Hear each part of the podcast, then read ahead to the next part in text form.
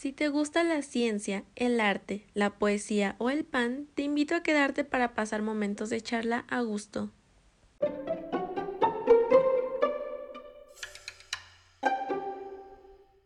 Este episodio fue grabado con un ramo de artes estrías en mano.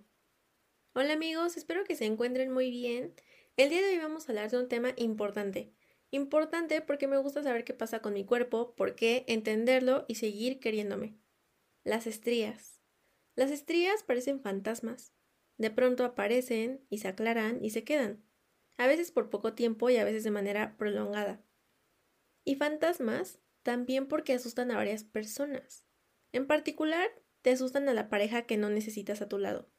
Primer aviso, si tu pareja no las acepta o te las critica o te hace sentir mal al respecto, ábrele la puerta a tu novio o novia. Porque además las estrías son de carácter general y no distinguen entre géneros. Entonces, no, no, no debería y no hay pretexto. El tener estrías es una situación problemática que aqueja a muchas mujeres, o sea, y no debería ser así, porque se exige como un estándar estético el hecho de no tenerlas, se prefiere. Y esto de que se exija, pues solo si lo permitimos, ¿no? En nuestro propio cuerpo. Y es absurdo porque las estrías son líneas muy pequeñas que de pronto no podemos controlar. O sea, no es como quitarle la piña a la pizza o ponerle más. Y les cuento, las estrías son una clase de atrofia cutánea localizada, que es visible y ese es el problema. Lo que ocurre es que son ocasionadas por la ruptura o pérdida de fibras de colágeno y elastina en la piel de, la zona afectada y justo ahí pues es donde son visibles y aparecen.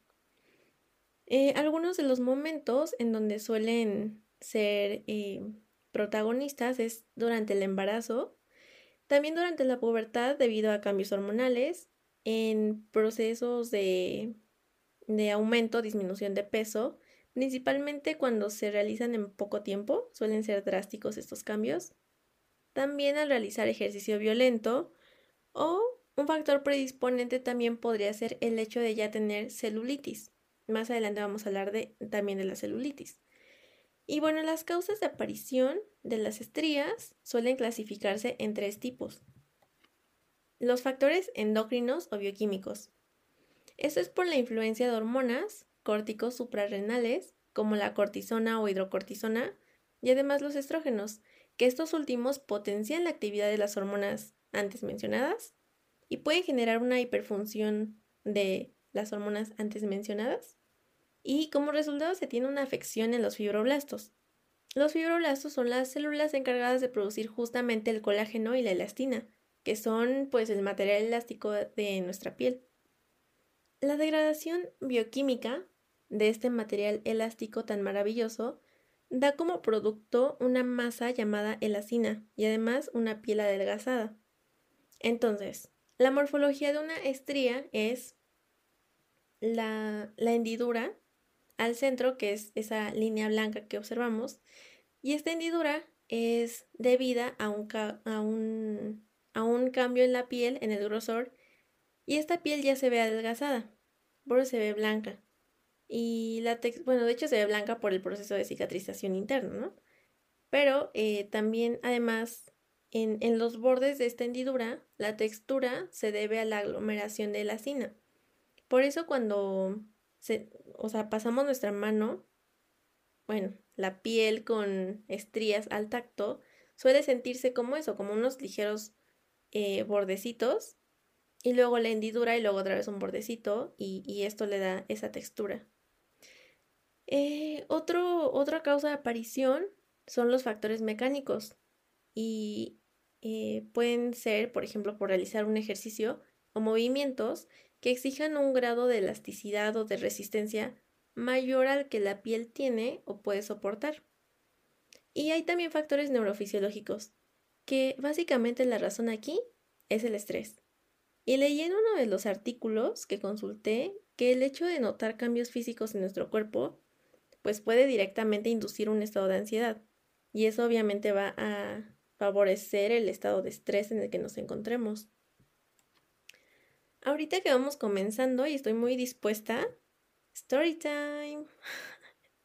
Ay, creí que nunca iba a decir eso en toda mi vida. Además de con mis amigas, claro.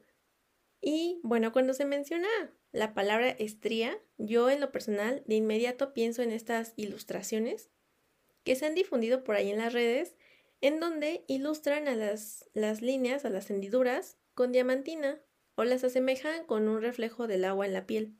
Y esta idea a mí me encanta porque, porque las hacen ver como eso, ¿no? Resaltan algo muy bello del cuerpo femenino principalmente porque somos más... Em, pues es más... El género femenino es predisponente para tanto las estrías como la celulitis. Y les voy a compartir eh, pues algunas de estas imágenes a las que me refiero en el post sabatino. Hablando del agua, esto me lleva a recordar que el otro día estaba conversando con un gran amigo, por sus iniciales DD, y hablamos sobre lo que se siente al estar frente a la inmensidad del mar. Y me parece que coincidimos al pensar que en ese momento nos volvemos conscientes de lo pequeños que somos cada uno de nosotros. Y de esa forma y con esa perspectiva, entonces nuestros problemas, esos que nos aquejan día con día, se vuelven todavía más pequeñitos, más pequeños que nosotros.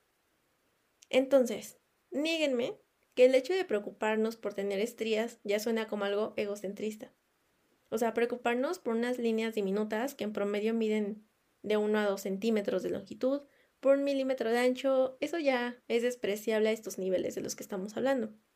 Y ya sé, decirlo suena o puede parecer muy sencillo, pero yo puedo hacerlo de esa forma porque ya pasé por ese proceso que no fue tan sencillo como hubiera querido, pero sí fue muy corto en cuanto a tiempo. Y es que en esta cuarentena han pasado mil cosas y estoy segura de que a todos, o sea, a pesar de nuestra actualidad tan limitada o tan exigida, pero pues todas estas cosas que nos pasan, yo sé, han sido de carácter distinto, de distinta intensidad, pero les cuento una experiencia personal. Yo soy lo único que me tengo y me descuidé tantito. Solo parpadeé y ya tenía estrías. y no está mal, no está mal. Pero pasaba que en toda mi vidita yo he estado acostumbrada a aceptar las estrías y normalizarla, pero en otros cuerpos y respetarlos. Pero no en el mío. Yo no tenía. Entonces, fue un momento revelador cuando las noté y a partir de que las vi, comencé a sentirme rara. O sea, comencé a sentir la presencia de las estrías a cada paso que yo daba.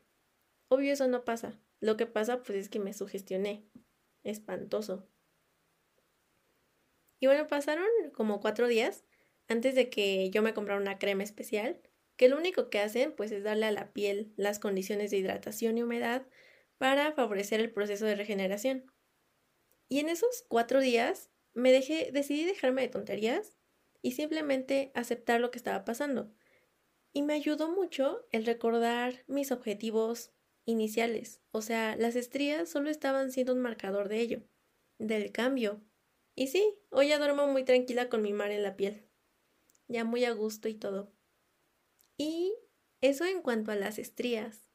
Ahora vamos a pasar al temilla de la celulitis. Y es que en esta parte hay un tipo de celulitis que es eh, una infección por bacterias y sí es denominada celulitis infecciosa. Las bacterias causantes son del género Streptococcus y Staphylococcus, y de las más riesgosas por ser la más común y además eh, debido a su resistencia a antibióticos que ha presentado en los últimos tiempos, preocupante, es Staphylococcus aureus. Y estas bacterias, para poder eh, generar la enfermedad, tienen que atravesar la barrera de la piel ya sea mediante heridas, rasguños, cortadas, etc. Y de esta forma comienzan a colonizar y ya generan la enfermedad. Cuando entran a un cuerpo con un sistema inmunológico fuerte, este las limita y entonces ya no procede la enfermedad. Pero en las personas inmunocomprometidas o de una edad avanzada, ellas sí pueden ser un blanco de ataque. Y es que además la celulitis infecciosa se puede volver septicemia y este ya es un fenómeno bastante riesgoso porque es potencialmente mortal. Claro que hay un tratamiento adecuado para culminar con esta infección y tratarla a tiempo antes de que sea eh, inminente el daño, ¿no? Bueno, de hecho lo es durante todo el tiempo. bueno, y pero, pero, pero, en esta pequeña cápsula yo quería comentar en realidad un poquito sobre la celulitis llamada piel de naranja, que de manera opuesta no representa un riesgo para la salud. Sin embargo, volvemos a mencionar que en el área estética es importante. Y de nuevo volvemos a mencionar que solo lo es si lo permitimos o así lo aceptamos, ¿no? Nos volvemos parte de que sea importante. Y esta, este tipo de celulitis es también una alteración de la piel a nivel de hipodermis, en un nivel más profundo de la piel. Y aquí las células afectadas principalmente son los adipocitos. Este es un proceso algo complejo, pero básicamente se debe a un cambio en la microcirculación y alteraciones morfológicas en el, tejido adiposo. Esto ocasiona de manera conjunta que, que, se generen, o sí, que se generen como depósitos irregulares de grasa, y estos depósitos tan irregulares son los que dan ese aspecto típico de la piel. Hablando de, este aspecto típico, eh, se pueden identificar el grado, de, el grado de avance que tiene la celulitis. Son cuatro. El primero es cuando la piel se beliza, aun cuando está en reposo o cuando está comprimida, pero ya hay celulitis detrás. Y en el último, que es el grado número 4, se observan ya los nódulos, cuando la piel está en reposo y también comprimida. Ya es eh, eh, pues visible y evidente a distancia. Las causas de aparición de estos depósitos pueden ser de tipo intrínsecas, como por ejemplo factores hormonales. Eh, igualmente aquí se encuentran incluidos los, los estrógenos y trastornos circulatorios, también factor de la herencia, el género, porque también las mujeres aquí son más predisponentes, ya lo, ya lo había mencionado. Y hay factores extrínsecos, por ejemplo, el estrés, de nuevo, la etapa de vida en la que se encuentra la, la persona, la dieta a la que está acostumbrada. Y también es importante mencionar los hábitos posturales, porque el ser una persona sedentaria puede favorecer la aparición de celulitis. También la ingesta habitual de alcohol. Y es que además, o sea, las bebidas alcohólicas siempre van acompañadas de jarabes, licores preparados, sodas, refrescos. Y esas ya son muchas calorías. O sea, yo no le veo el sentido por ningún lado, chavos, a que tomen. Yo no sé por qué lo hacen. A menos que sea cerveza, pero me gusta menos. en cuanto a los tratamientos para mm, tratar la celulitis, aquí hay dos, dos como ramificaciones. Si la causa es hormonal, entonces se procede a darle seguimiento como un tratamiento médico dérmico.